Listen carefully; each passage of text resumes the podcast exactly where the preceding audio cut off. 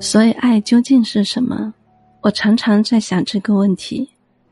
没有谁会一直喜欢一个人，但日积月累的喜欢会沉淀，会积累，会刻骨铭心，自然而然就形成了长达一生的感情。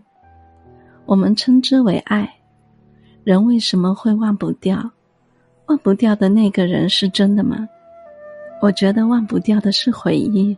是一起经历过的过往，是长篇大论的聊天记录，是特定的物品。